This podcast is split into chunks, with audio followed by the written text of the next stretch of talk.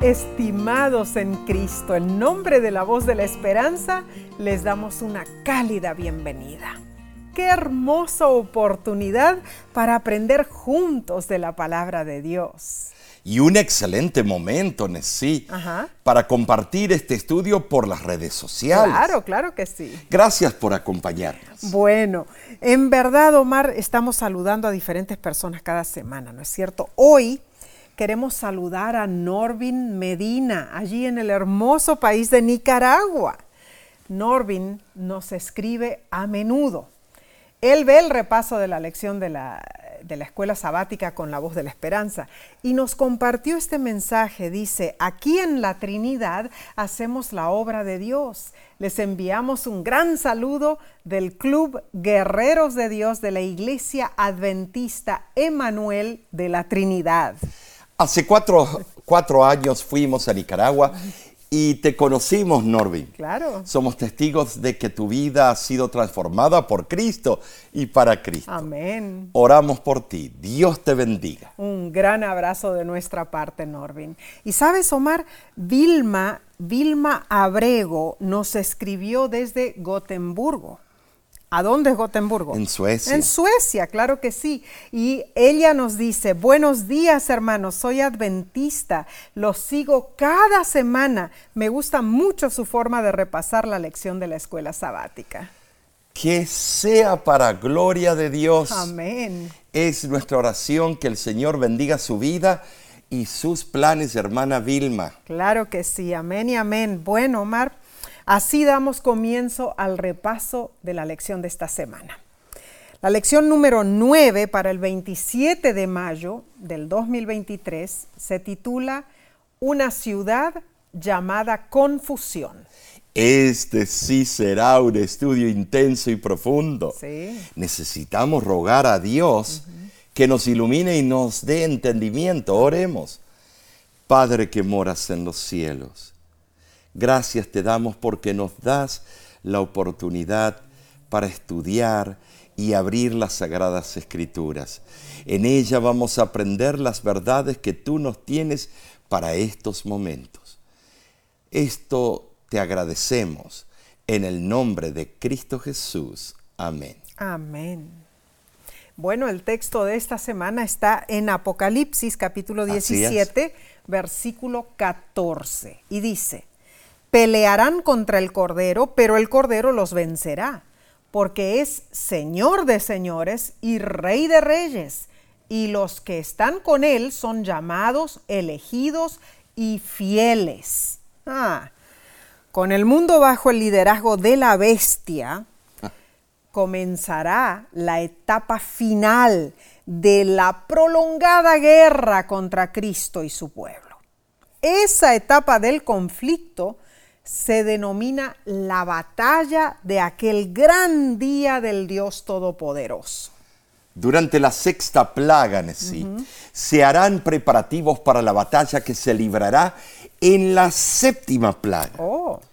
El fiel pueblo de Dios, que ha sufrido en manos de sus enemigos, será librado cuando el Señor de señores y Rey de reyes despliegue su brazo poderoso para defender la causa de los suyos. Oh, será tremendo. Tremendo. Cristo intervendrá en el momento en que las fuerzas del mal lancen su ataque contra los santos. ¿Cuándo?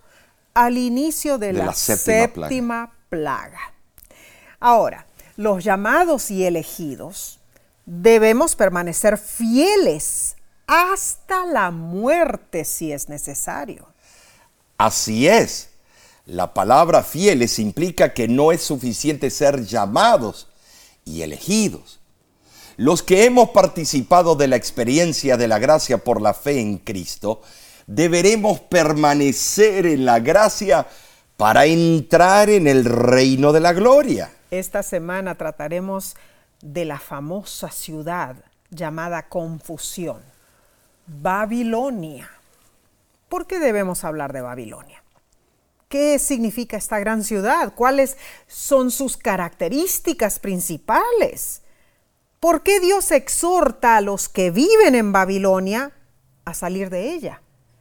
¿Y cómo encaja todo esto en el gran conflicto? El tema del gran conflicto se resume en Apocalipsis con el simbolismo de dos mujeres, una vestida de sol y una vestida de escarlata. El sorprendente símbolo de la mujer vestida de sol en la deslumbrante gloria de Cristo nos alienta, de verdad que sí. Ella es fiel a su verdadero amor, Jesús, y no se contamina con la corrupción de falsas doctrinas y del caliz de la gran ramera. En la Biblia, una mujer pura simboliza a la novia de Jesús o la iglesia verdadera. Por ejemplo, Jeremías 6.2 hace la comparación y leo de la versión del jubileo que dice lo siguiente. Como mujer hermosa y delicada comparé a la hija de Sión.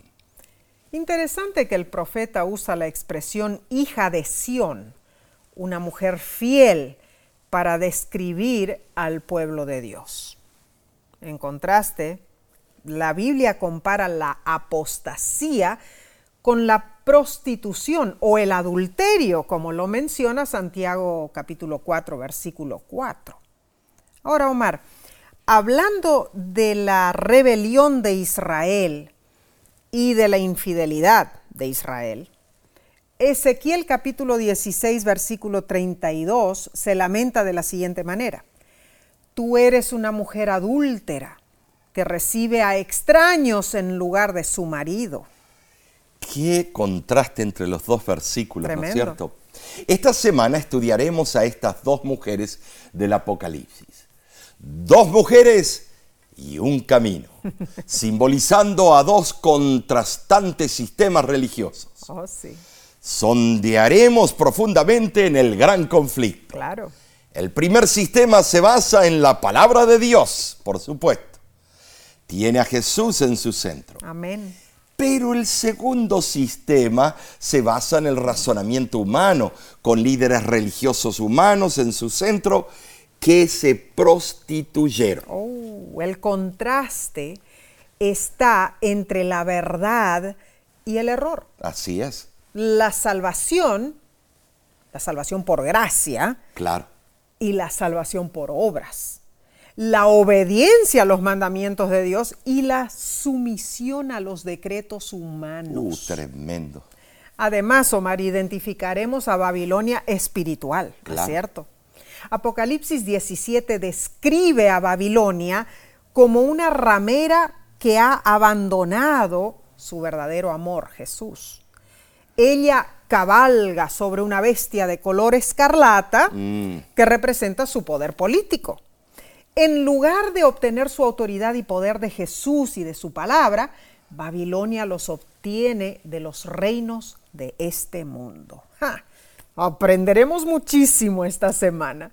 Prosigamos entonces, Omar, con la lección del domingo 21 de mayo titulada Dos sistemas opuestos. Como dije anteriormente, dos mujeres, dos protagonistas uno símbolo de la iglesia verdadera y la otra el sistema adulterado. La característica de la iglesia de Dios y la reacción de Satanás ante ella se describen en dos textos bíblicos. Apocalipsis 12, 17 dice, entonces el dragón se llenó de ira contra la mujer y se fue a hacer guerra contra el resto de la descendencia de ella, los que guardan los mandamientos de Dios y tienen el testimonio de Jesucristo.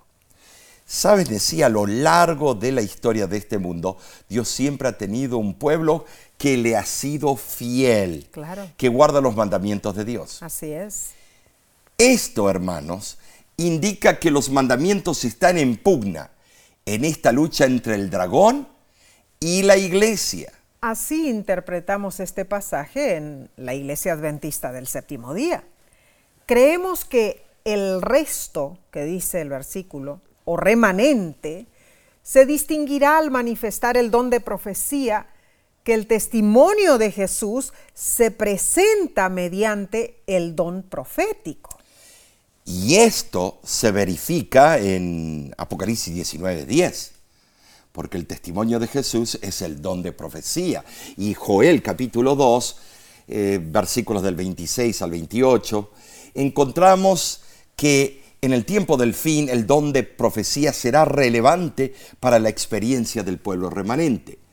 Las tres palabras hebreas más comunes en el Antiguo Testamento para expresar la idea de remanente son, primero, peletah o palet, que significa lo que escapa o aquellos que escapan o libran.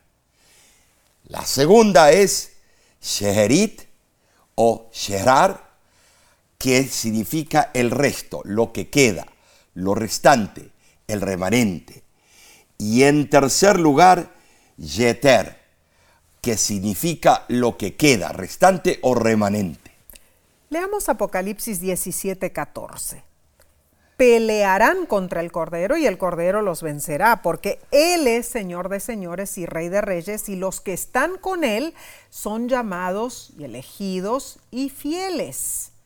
Satanás reacciona en contra de ese grupo, el remanente, haciendo guerra contra Cristo y contra su pueblo. Y Apocalipsis 14.8 y Apocalipsis 17.1 y 2 dice, otro ángel le siguió diciendo, ha caído, ha caído Babilonia, la gran ciudad, porque ha hecho beber a todas las naciones del vino del furor de su fornicación. Vino entonces uno de los siete ángeles que tenían las siete copas y habló conmigo diciéndome, Ven acá y te mostraré la sentencia contra la gran ramera, la que está sentada sobre muchas aguas, con la cual han fornicado los reyes de la tierra y los moradores de la tierra se han embriagado con el vino de su fornicación. El autor de la lección explica que Juan escribió el libro de Apocalipsis a fines del siglo I.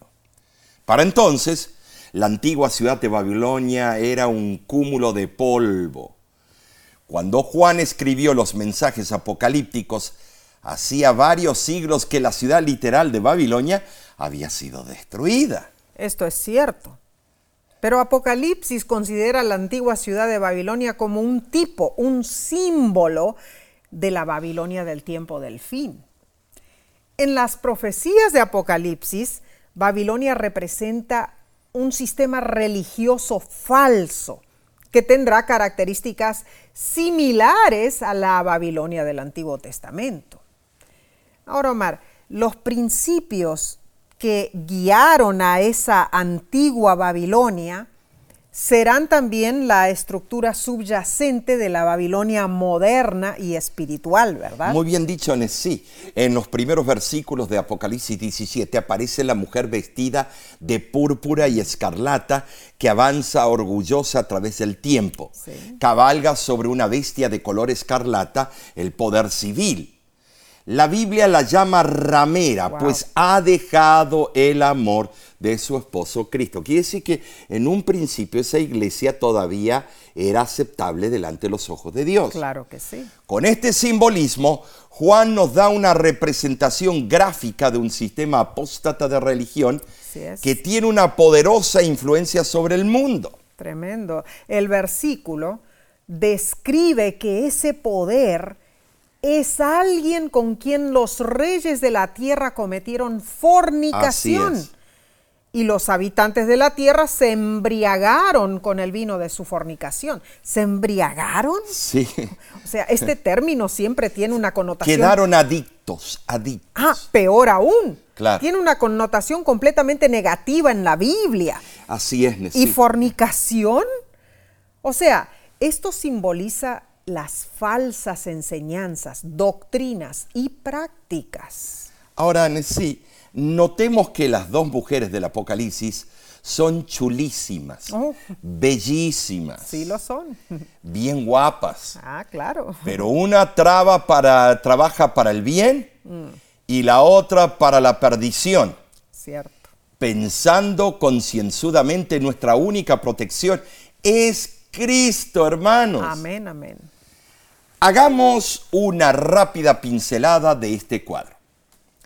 La ramera es la iglesia falsa, sentada en la ciudad de Siete Montes, Roma.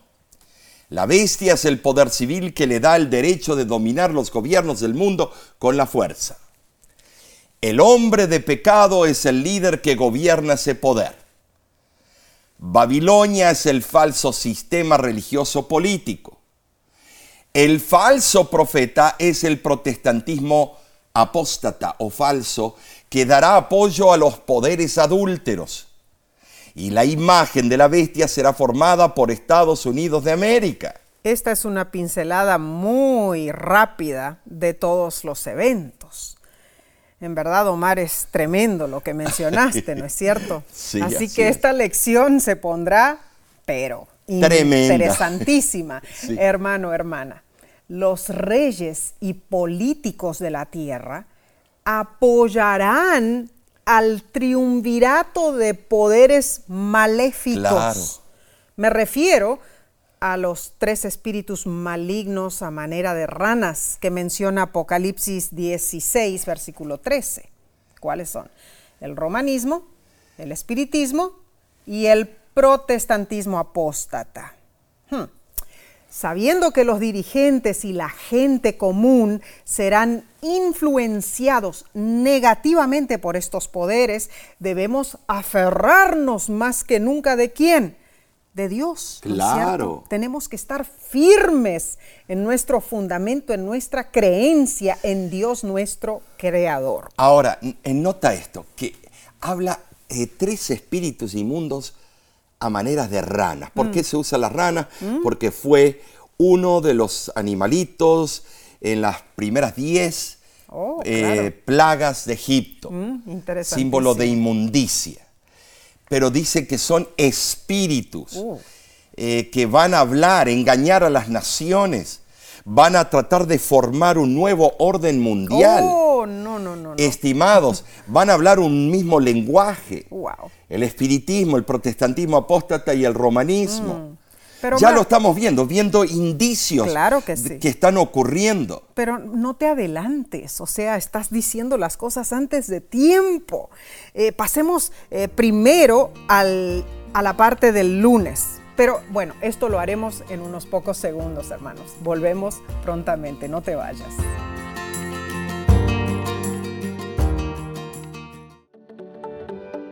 En nuestra aplicación puedes encontrar más contenido como este que te ayudará en tu vida espiritual.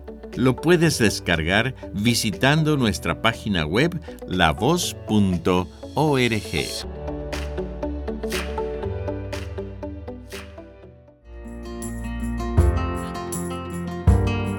Qué bendición es estudiar juntos la Biblia. Así es, sí. Gracias por acompañarnos. Pasemos a la lección del lunes 22 de mayo titulada El vino de la ira. Ay, ay, ay. Leamos Apocalipsis capítulo 17, versículos 1, 2 y 15. Y dice así, vino uno de los siete ángeles que tenían las siete copas y habló conmigo diciéndome, ven acá y te mostraré la sentencia contra la gran ramera, la que está sentada sobre muchas aguas, con la cual han fornicado los reyes de la tierra y los moradores de la tierra se han embriagado con el vino de su fornicación. Las aguas que has visto donde la ramera se sienta son pueblos, muchedumbres, naciones y lenguas. Apocalipsis 17 se divide en sí en dos partes. Veamos, hermanos. Primero, la visión simbólica que Juan contempló entre los versículos 3 al 6. Y número dos, la explicación de los versículos 7 al 18. La primera parte expone los crímenes de Babilonia las acusaciones celestiales y la declaración de la sentencia divina. Pero la segunda parte presenta la sentencia y cómo se ejecutará. tremendo eso. ¿Sí?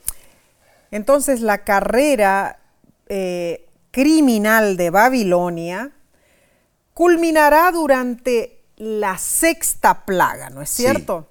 Sí, sí, sí. Pero la sentencia Se se ejecutará. ejecutará, durante la séptima plaga. Claro. Así lo explica eh, eh, el capítulo. La primera parte de Apocalipsis 17 explica los acontecimientos de la sexta plaga. Wow. Y la segunda parte describe la séptima plaga, ¿no es cierto? Apocalipsis 17 en sí es un bosquejo de la crisis final, cuando Satanás buscará aniquilar el pueblo de Dios. Ahora, hermanos, no olvidemos que el sistema eclesiástico caído tiene un alcance internacional. Influye sobre todo el mundo con sus engaños, sus dictámenes, sus bulas, sus, eh, bueno, edictos. Satanás estará enfurecido porque el Evangelio se proclamará a todo el mundo y tendrá éxito. Apocalipsis 17, 2 explica el misterio de Babilonia la Grande. Ha fornicado con los reyes de la tierra.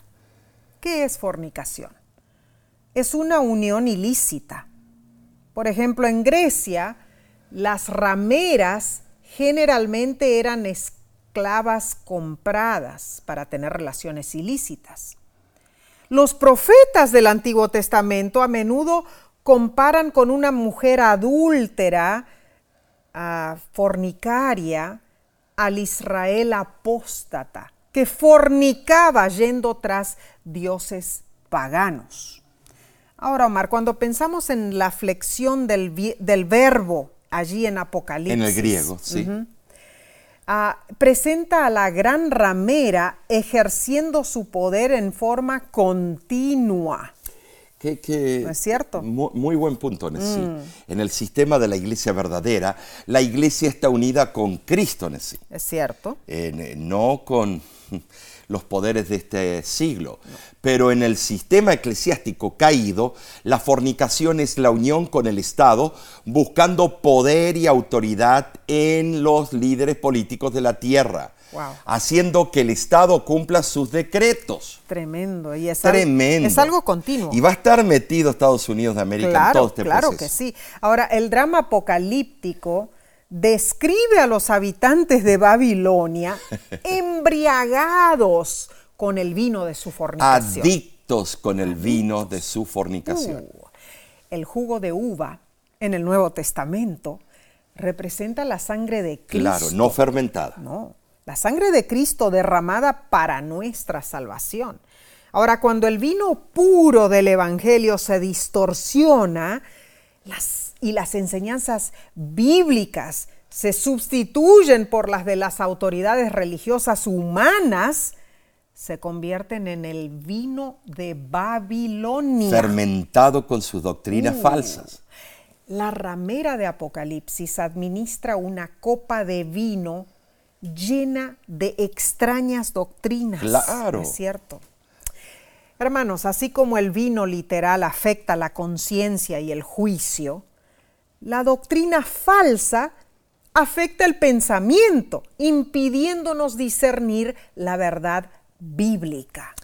Ahora, geográficamente la antigua Babilonia estaba situada junto al río Éufrates, simbólicamente entre muchas aguas o pueblos.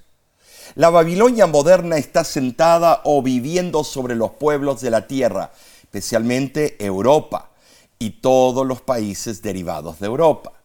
Los habitantes serán engañados por los dirigentes religiosos para que cooperen con la política de la gran ramera, que llega sus tentáculos a las Américas, a Asia, a todos los continentes. Tal vez el único eh, será el Antártida. En verdad, Dios llama a su pueblo a, a salir de Babilonia, el, el, sistema corrupto y malvado. Apocalipsis 18.2 llama a Babilonia como habitación de demonios, albergue de toda ave inmunda y aborrecible. Es algo increíble lo que va a ocurrir. Todo el mundo habitado caerá en su, eh, en su encanto. Al proclamar el mensaje de los tres ángeles, ¿cuál debe ser nuestra posición en cuanto a salir de Babilonia? El pueblo de Dios realmente le ama y le sirve en espíritu y en verdad, no con filosofías y huecas sutilezas siguiendo tradiciones y rudimentos de hombres. Ahora, ¿Cómo salimos de Babilonia? La mujer pura de Apocalipsis no se paró delante de la serpiente para batallar, sino que huyó de ella. Cristo al ser tentado se defendió con un escrito está. La palabra de Dios debe ser nuestro fundamento para huir. Pero huiremos con nuestra meta fija en Cristo. ¿Sabes, sí? Huir de Babilonia no significa comprar una casa en la selva o en alguna isla remota eh, alrededor del mundo. Mm. Tampoco es salir de la iglesia adventista oh. o irse al propio continente del Ártico o la mm. Antártida. Oh, oh. La mensajera del Señor en, en, la iglesia, en Iglesia Remanente, página 89, escribió palabras certeras. Mm. Y dice así. Hermano mío, he sabido que usted pretende que la iglesia adventista del séptimo día es Babilonia y que todos los que quieren ser salvos deben salir de ella. Permítame que le diga que este mensaje es uno de los engaños satánicos destinados a crear confusión entre las iglesias. Uh, qué cita punzante, ¿no es cierto? Y hay un montón de grupos disidentes que dicen lo mismo. Mm, tremendo. Hermanos, hermanas, huir de Babilonia es dejar de confiar en nosotros mismos y confiar en Jesús. Es correr a los brazos de Jesús y buscar su presencia en las verdades bíblicas. Amén. O sea, un traslado de la ciudad a una zona rural jamás debería debilitar nuestras actividades misioneras ni tampoco debiera llevarnos a una forma de religión egocéntrica. No, mis hermanos. Nuestra misión a las ciudades no está terminada. No debemos convertirnos en una moderna versión de Jonás. Qué bien, muy bien. Bueno, aquí se pone serio el asunto, pero veamos lo que sigue en la lección del martes 23 de mayo titulada un misterio, la gran Babilonia. ¿Qué viene de la palabra en el griego musterión? Veamos la naturaleza del sistema babilónico. A ver. Sí. Leamos Apocalipsis 17, eh, del 4 al 6. Y la mujer estaba vestida de púrpura y escarlata, y adornada de oro, de piedras preciosas y de perlas, y tenía en la mano un cáliz de oro lleno de abominaciones y de la inmundicia de su fornicación. Y en su frente un nombre escrito, un misterio, Babilonia la Grande, la madre de las rameras y de las abominaciones de la tierra. Vi a la mujer ebria de la sangre de los santos y de la sangre de los mártires de Jesús. Y cuando la vi quedé asombrado con gran asombro. Eh, Saben, hermanos, Sí, Apocalipsis 17 describe un sistema religioso apóstata, que viene de la palabra griega apostasis, mm. que introduce en el cristianismo muchas de las enseñanzas de la Babilonia del Antiguo Testamento. Wow, cierto, Omar. Tremendo. Y la lección cita al doctor Ángel Manuel Rodríguez, en el libro El cierre del conflicto cósmico, el papel del mensaje de los tres ángeles, en la página 43 dice, para tratar de entender la naturaleza de Babilonia, necesitamos volver a la primera referencia que se hace de ella en el registro bíblico, en Génesis. Todo comenzó en la llanura de la tierra de Sinar, una región en la parte sur de Mesopotamia, hoy al sur de Irak, llamada Babilonia. Es allí donde se construyó la Torre de Babel, un símbolo de la autosuficiencia humana, la autopreservación y la independencia de Dios. Babilonia está ebria de la sangre de los santos y de los mártires de Jesús. Así es. Ahora, sí, notemos los colores de la realeza que la mujer de Apocalipsis 17 pretende tener. El color escarlata puede considerarse como el distintivo del pecado y el de una ramera. Esta ramera u organización religiosa apóstata es seductora, está vestida con ostentación y adorno ex- excesivo. Tremendo. Sí, hay un poder que está en Roma, Claro. cuyos dirigentes se visten de púrpura y escarlata. Muy cierto, Omar. Entonces, la vestimenta de esta mujer de Apocalipsis, de esta organización religiosa apóstata, contrasta agudamente con la novia del Cordero de Apocalipsis 12, la que Juan vio ataviada con lino fino, limpio, blanco y refulgente. La novia del Cordero ama a Jesús. Ella no busca ni herencia, ni galardones, ni posiciones, ni fama. Así es. Ella lo que quiere es estar con Jesús. Eh, es interesante, Nesí. Y quiero eh, detenerme. Eh, resulta que los integrantes de ese movimiento, de esa mujer falsa, iban a hacer algo en el tiempo del fin. Apocalipsis 22, 26, lo leo directamente. Dice, sus sacerdotes violentaron mi ley y contaminaron mis santuarios. Estás leyendo de Ezequiel, ¿no? No Claro, Apocalipsis. capítulo 22, versículo 26. Gracias por eso. Y dice, y no hicieron eh, distinción entre lo santo y lo profano, no hicieron diferencia, Mm. ni distinguieron entre inmundo y limpio. De mis sábados apartaron sus ojos y yo he sido profanado en medio de ellos. Tremendo. La mujer de Apocalipsis 17 es lo opuesto. A la de, de Apocalipsis 12. Apoca- Apocalipsis 12. Claro. Eh, el oro del cáliz en su mano engaña a los seres humanos, inventando eh, doctrinas como acabo de leer en el libro de Ezequiel. Cierto. Ella elige deliberadamente el nombre Babilonia que aparece en su frente y refleja su carácter. Sabes, hermano, la Babilonia simbólica puede considerarse en cierto sentido como una representación de los sistemas religiosos apóstatas a través de la historia. Pero Babilonia la Grande simboliza en un sentido especial a las religiones apóstatas que se unirán en, en el tiempo del fin. O sea, podemos describirlas como las hijas de la Gran Madre. Apocalipsis 17, 18 llama a la Babilonia simbólica la gran ciudad, pero aquí es llamada la grande, dando a entender el esfuerzo final de Satanás para lograr la lealtad de la raza humana por medio de la religión. Babilonia la Grande en la Biblia se refiere a la triple unión religiosa entre el papado, el protestantismo, eh, apóstata y el espiritismo. El nombre Babilonia se refiere a las organizaciones y sus dirigentes, no sus miembros, quienes son llamados muchas aguas o moradores de la tierra. Ahora, si Babilonia la Grande incluye el protestantismo apóstata, las hijas de esa madre son las diversas organizaciones religiosas que componen el protestantismo apóstata.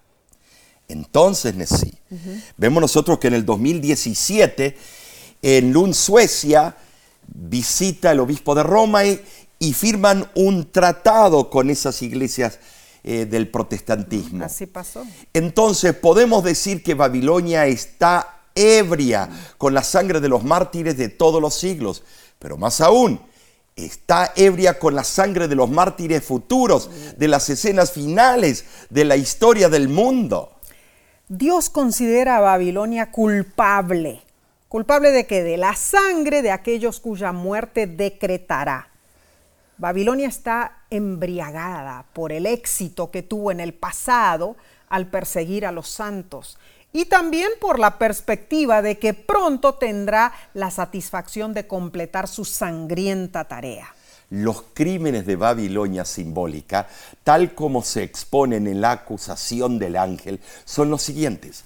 Número uno, seducción. Seduce a los reyes de la tierra a acceder a una unión ilícita con ella para promover sus designios siniestros. Número dos, despotismo opresor. se sienta sobre muchas aguas, Así es, oprimiendo a los pueblos de la tierra. Número tres, contribuye a la delincuencia humana. Hace que los habitantes de la tierra, excepto los santos, se embriaguen con el vino de su política, convirtiéndolos en los cómplices de su trampa impía. Número cuatro, embriaguez. Se embriaga con la sangre de los santos porque se negaron a beber de su vino maléfico de error, a someterse a su ambición de gobernar la tierra. Y número cinco, asesinato y tentativa de asesinato. Tramó el asesinato de la esposa de Cristo, la mujer pura de Apocalipsis 12. Tremendo, Mar, tremendo en verdad, hermano, hermana. Debemos protegernos de las influencias sutiles de Así Babilonia. Jesús es nuestra única salvaguarda. Amén. Debemos estar anclados en Él, nuestra segura defensa, nuestro inexpugnable lugar de refugio en la crisis venidera. Ojalá que así sea nuestra posición como hijos de Dios. Bien, en unos segundos seguiremos estudiando con la próxima parte. Volvemos enseguida. No te vayas.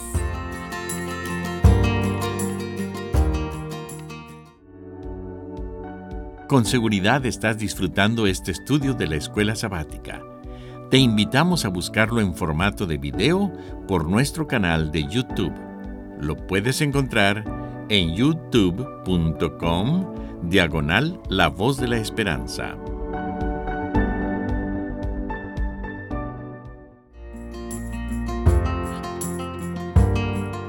Nos alegra muchísimo que tomes tiempo para estudiar con nosotros la palabra de Dios. Pasemos al estudio del miércoles 24 de mayo titulado Un llamado al compromiso. La exhortación de Apocalipsis es un llamado urgente, resumido en el simbolismo de las dos mujeres. Así es. Aunque a veces pareciera que el pueblo de Dios será derrotado en esta controversia cósmica entre la verdad y el error, Dios nos promete que su iglesia, iglesia finalmente triunfará. Amén. En los últimos días de la historia de la tierra surgirá un sistema de iglesia-estado, la Babilonia espiritual, que tendrá un líder que dice hablar como Dios y su palabra será considerada palabra de Dios. Wow. A lo largo de los siglos, hermanos, los pontífices romanos han declarado que ellos ocupan el lugar de Dios en la tierra. En su carta encíclica del 20 de junio de 1894, el Papa León XIII dijo, sostenemos sobre esta tierra el lugar del Todopoderoso Dios. El diccionario eclesiástico Ferraris añade, el Papa es de tanta dignidad y tan exaltado que no es un mero hombre, sino como Dios y el vicario de Dios. Pero el apóstol Pablo expone la altivez de este poder en 2 Tesalonicenses capítulo 2 versículo 4 y dice, el cual se opone y se exalta a sí mismo sobre todo lo que se llama Dios o que es adorado, tanto que se sienta en el templo de Dios como Dios, haciéndose pasar por Dios. Saben, hermanos, la palabra en el griego es naos, o sea, el templo de Dios es toda la tierra, el atrio del templo. Y Él se sienta sobre el globo terráqueo tratando de dominar. Dios aclaró específicamente la función de Pedro en la iglesia. Cristo dijo en Mateo 16, 18 al 19. Y yo también te digo que tú eres Pedro, Petros en el griego, canto rodado. Y sobre esta roca Petra edificaré mi iglesia, y las puertas del Hades no prevalecerán contra ella. Y a ti te daré las llaves del reino de los cielos, y todo lo que atares en la tierra será atado en los cielos, todo lo que desatares en la tierra será desatado en los cielos. Saben, hermanos, llamando Pedro, Petros, piedrecita, canto rodado a Simón, hijo de Jonás, Jesús empleó el nombre que le había puesto cuando por primera vez lo conoció. Se han presentado, persuasivos argumentos en cuanto a este versículo. Es cierto, Omar, muchísimos. Pero la mejor forma de determinar lo que Cristo quiso decir con sus palabras es escudriñar las escrituras mismas. Lo que esta figura de dicción significaba para los oidores judíos, especialmente para aquellos que personalmente oyeron a Jesús en esa ocasión.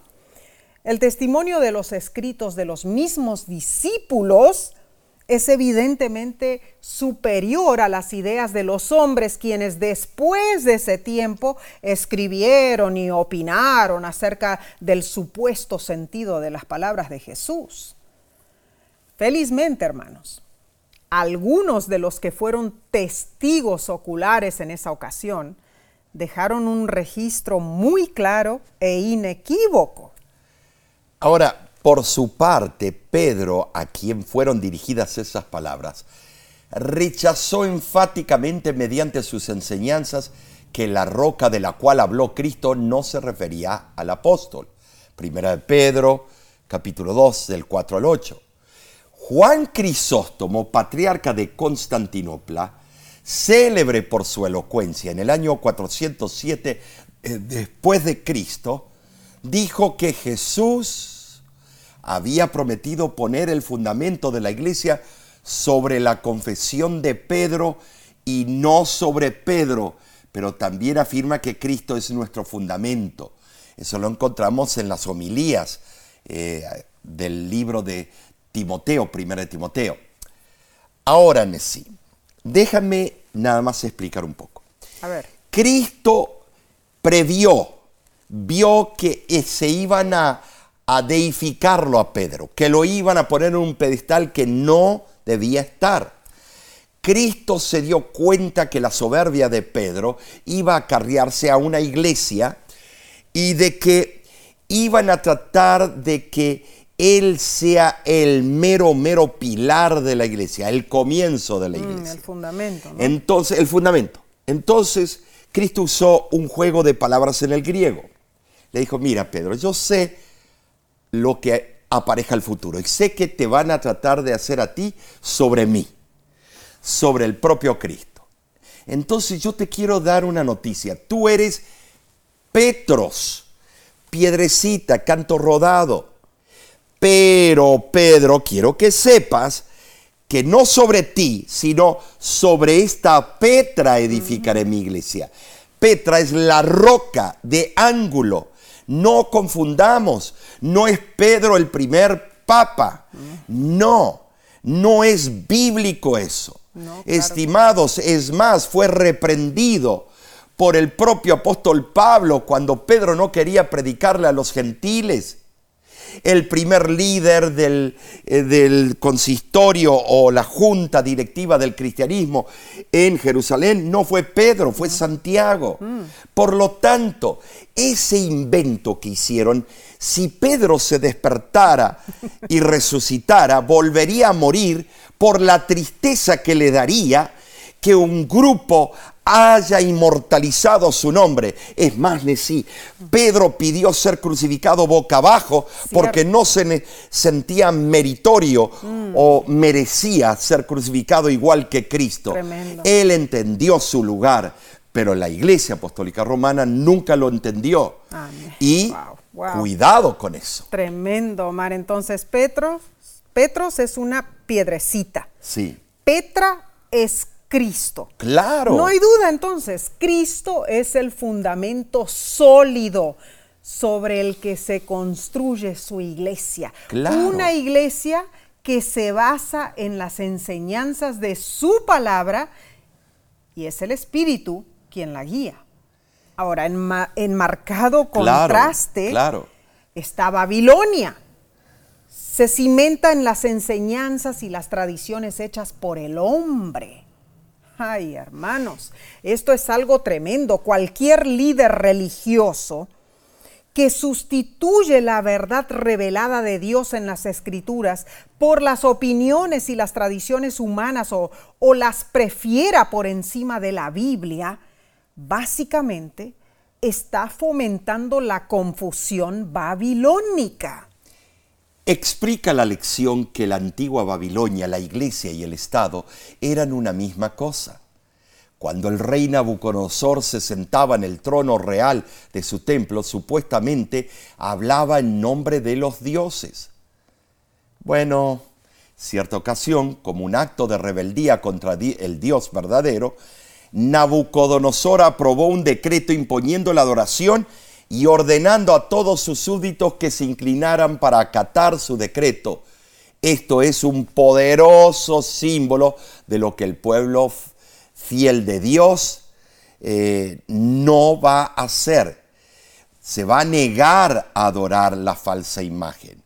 Enfrentará en los últimos días esa imagen que como Nabucodonosor hizo una imagen de él mismo de puro oro para ser adorado, en estos tiempos vendrá la imagen de la bestia para obligarnos a adorar a la primer bestia. En los últimos días de la tierra resurgirá un sistema de iglesia-estado, la Babilonia espiritual, con un líder que pretenderá hablar como Dios, e impondrá leyes que irán en contra de los principios divinos. Entonces, Omar, en preparación para esa crisis venidera, ¿qué debemos hacer nosotros? debemos reconocer que Babilonia ha caído, pero que la iglesia de Cristo finalmente triunfará. Amén. o sea, si estamos anclados en Cristo, nuestras mentes llenas de su santa palabra, no tendremos que temer.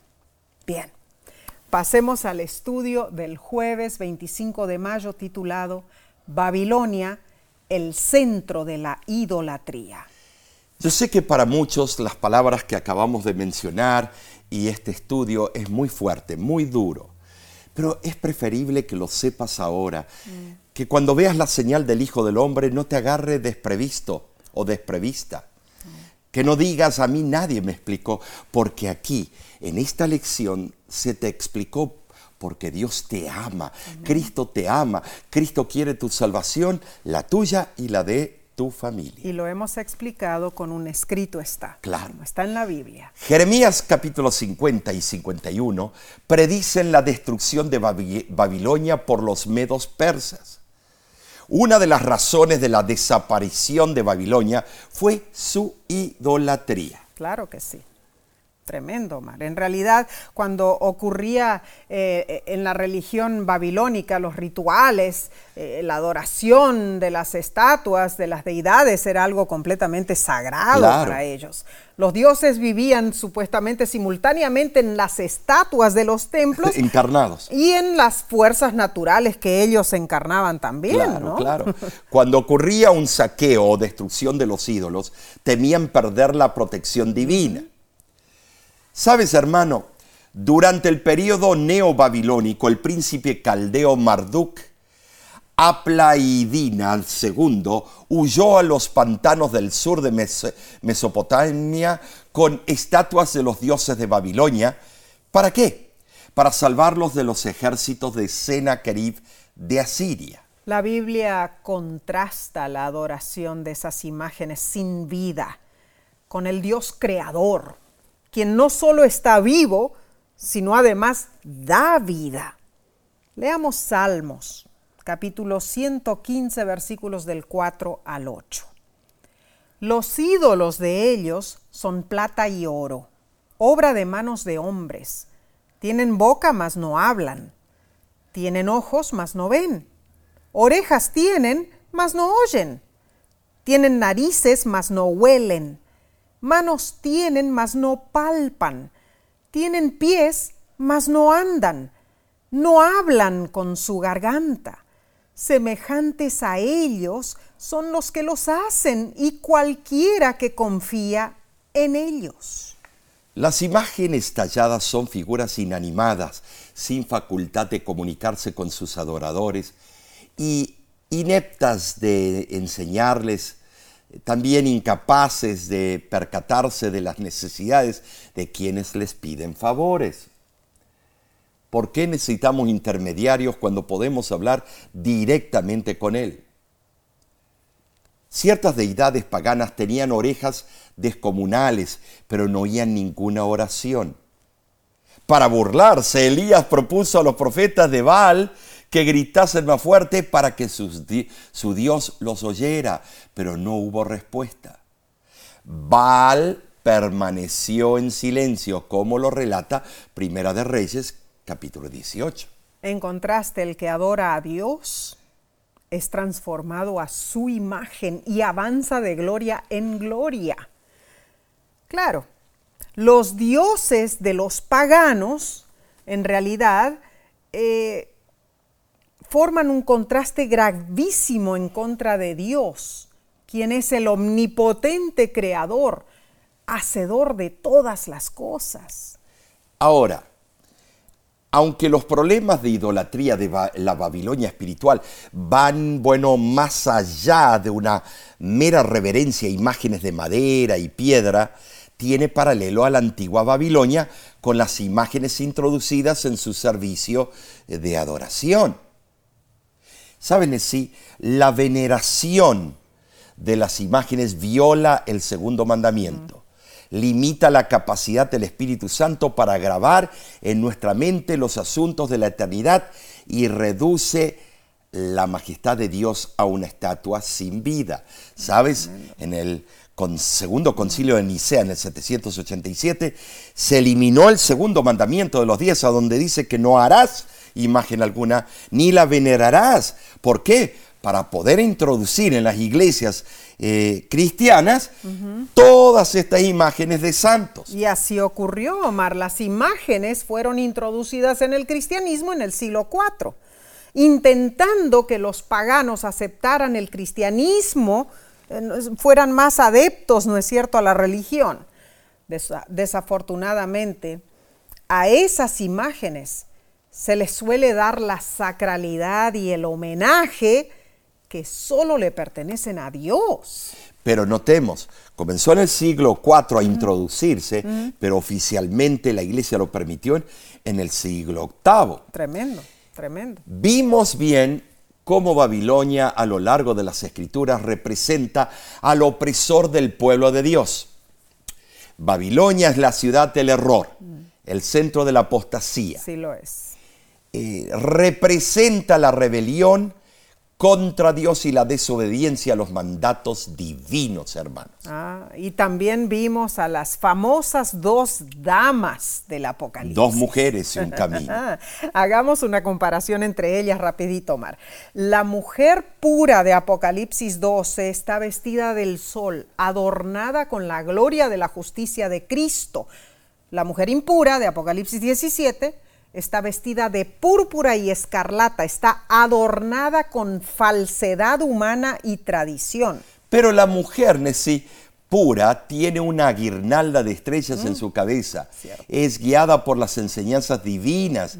La mujer impura está adornada con oro, oh. oro, eh, piedras preciosas y perlas. Depende de su lujosa riqueza y de su adorno externo para impresionar y atraer a sus amantes. A sus seguidores, muy Seguidores mm. o sus hijas. Ah, la mujer pura está parada sobre la luna. Que refleja la luz del sol. Mm, claro. Eh, o sea, ella obtiene su poder de la palabra profética. Claro. En cambio, la mujer impura se sienta sobre una bestia escarlata y obtiene su poder de los poderes estatales o políticos de la tierra.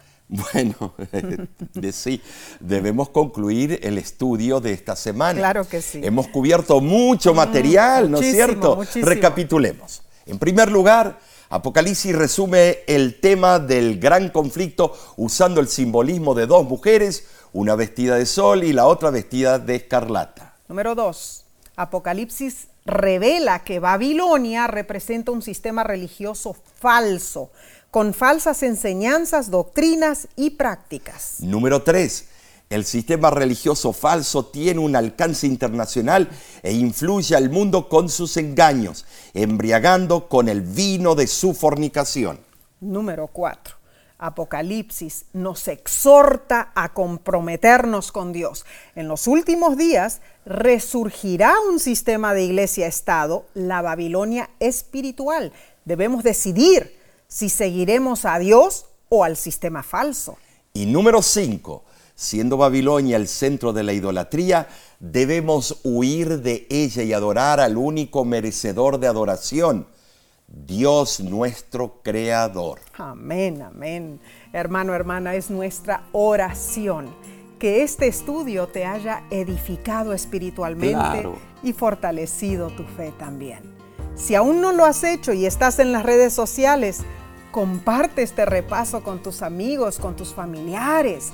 No retengas esta gran bendición. Y la semana que viene te invitamos a estudiar la próxima lección que llevará por título Los engaños finales de Satanás. Nos gozaremos descubriendo las verdades bíblicas. Así es. Acompáñanos, hermano. Ay, sí, va a ser algo impresionante, impresionante. ese estudio. En realidad, hermanos, aprendemos cada vez que estudiamos la palabra de Dios. ¿Cómo se pueden comunicar las personas con nosotros? Bueno, pueden entrar a nuestra página de internet lavoz.org. Pero por ahora, Omar, nos despedimos en el amor de nuestro amado y poderoso Dios. Claro, siempre pidiendo a nuestro Padre Celestial que Él te bendiga y te guarde en todos tus caminos. Nos vemos la próxima semana.